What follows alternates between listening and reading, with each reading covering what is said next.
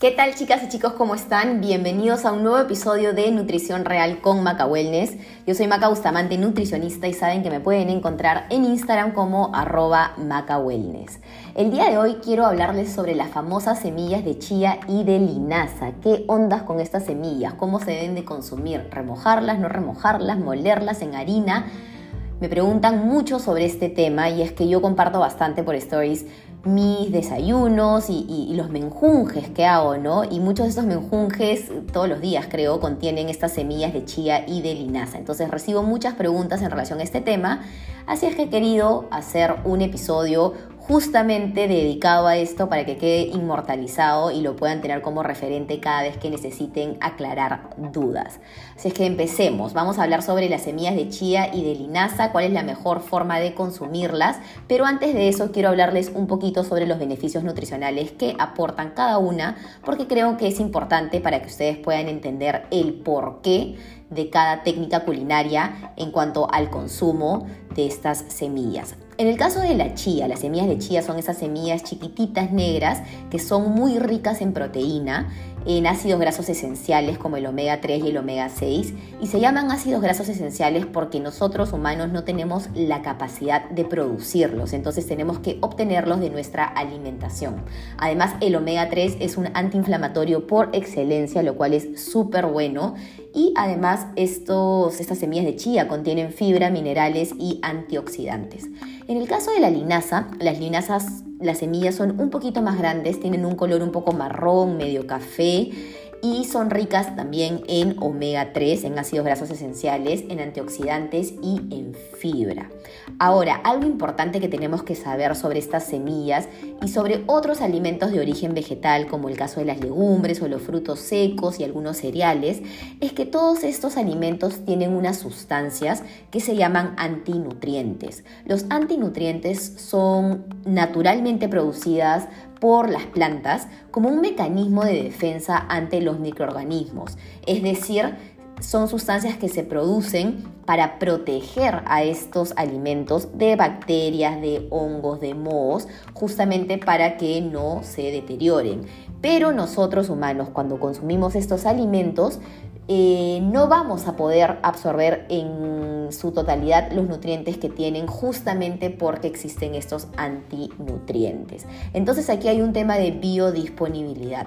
Cuando hablamos de la chía y de la linaza, estamos hablando de que también contienen antinutrientes y por lo tanto para aumentar su biodisponibilidad, es decir, que tanto nosotros podemos absorber los nutrientes que contienen, tenemos que reducir estos antinutrientes. Estos antinutrientes son, por ejemplo, los fitatos o los inhibidores enzimáticos, los cuales pueden ser reducidos cuando se hacen ciertas cositas en la cocina para poder así ayudarnos a nosotros a absorber mayor cantidad de nutrientes. Entonces, teniendo esto presente, ¿de qué va a depender si las consumimos eh, remojadas o si las molemos para hacerlas harina.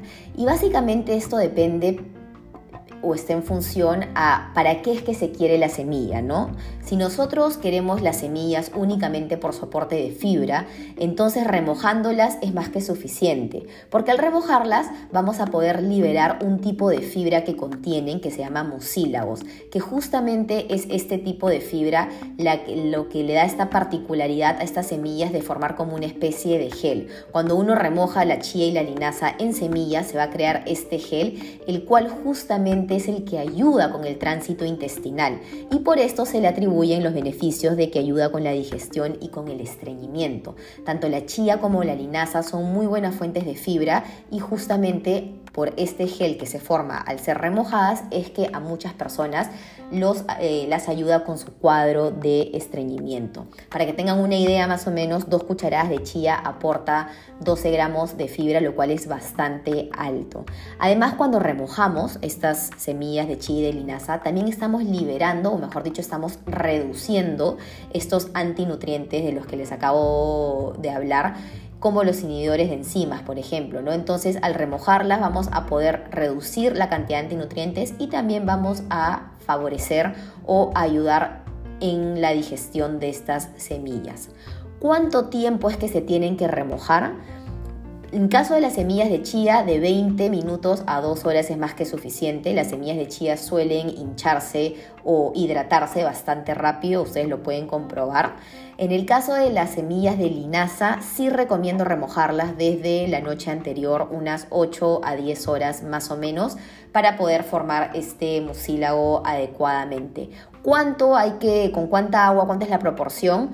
Más o menos por una cucharada de chía en un vaso yo recomiendo ponerle eh, por encima de, la chía dos dedos de, agua, de dos dedos de agua para que pueda así tener suficiente líquido para que pueda hincharse e hidratarse. Ahora, si lo que nosotros buscamos es sacarle el mayor provecho a estos nutrientes que contienen estas semillas, como por ejemplo las proteínas y los ácidos grasos esenciales y los antioxidantes, entonces la molienda es la técnica culinaria que tenemos que elegir. Cuando nosotros molemos o hacemos harina a estas semillas, vamos a justamente eh, liberar estas proteínas, estos ácidos grasos, estos nutrientes y vamos a poder absorberlos mucho mejor, o sea, le vamos a sacar mucho mayor provecho. En el caso de la linaza, yo sí recomiendo consumirla siempre o casi siempre en harina o en molienda, justamente porque así podemos absorber los nutrientes, pero sobre todo los dos tipos de fibra que contienen. Ahora, también se pueden remojar y luego moler, pero justamente por este gel que se forma es que de repente se va a formar como una especie, o sea, va a estar muy espeso o, se puede formar como una cosa media elástica. Entonces, si ustedes quieren, pueden simplemente molerlas y adicionarlas a sus preparaciones como a la avena, el smoothie y demás.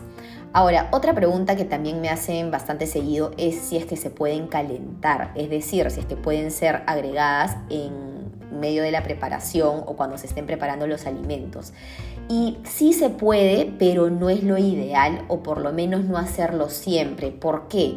Porque en el caso de las semillas de chile y de linaza, como contienen, por ejemplo, proteínas, vitaminas, ácidos grasos, eh, sobre todo los ácidos grasos y las vitaminas, son bastante inestables al calor y entonces puede ser que, eh, bueno, el contenido de nutrientes se va a reducir. No es que va a desaparecer, pero sí va a reducir cierta cantidad de nutrientes. Entonces, nuevamente, depende para qué lo quieran. Si, lo, si quieren estas semillas por un tema de fibra o de minerales, si las calientan no pasa nada porque el contenido de fibra no va a disminuir y los minerales son bastante resistentes al calor, entonces no va a haber problema con eso.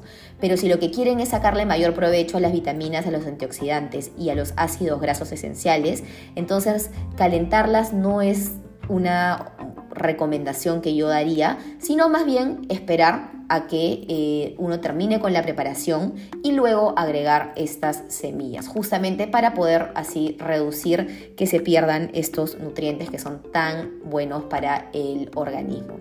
Así es que espero que este episodio los haya ayudado un poquito más en entender cómo es que uno debe consumir estas semillas creo que va a estar en función a cada persona y los objetivos que tenga y así poder implementar la mejor técnica culinaria para poder lograr esos objetivos. Ya saben, yo soy Maca Bustamante, me pueden encontrar en Instagram como arroba Maca Wellness y conmigo será hasta el siguiente episodio de Nutrición Real con Maca Wellness.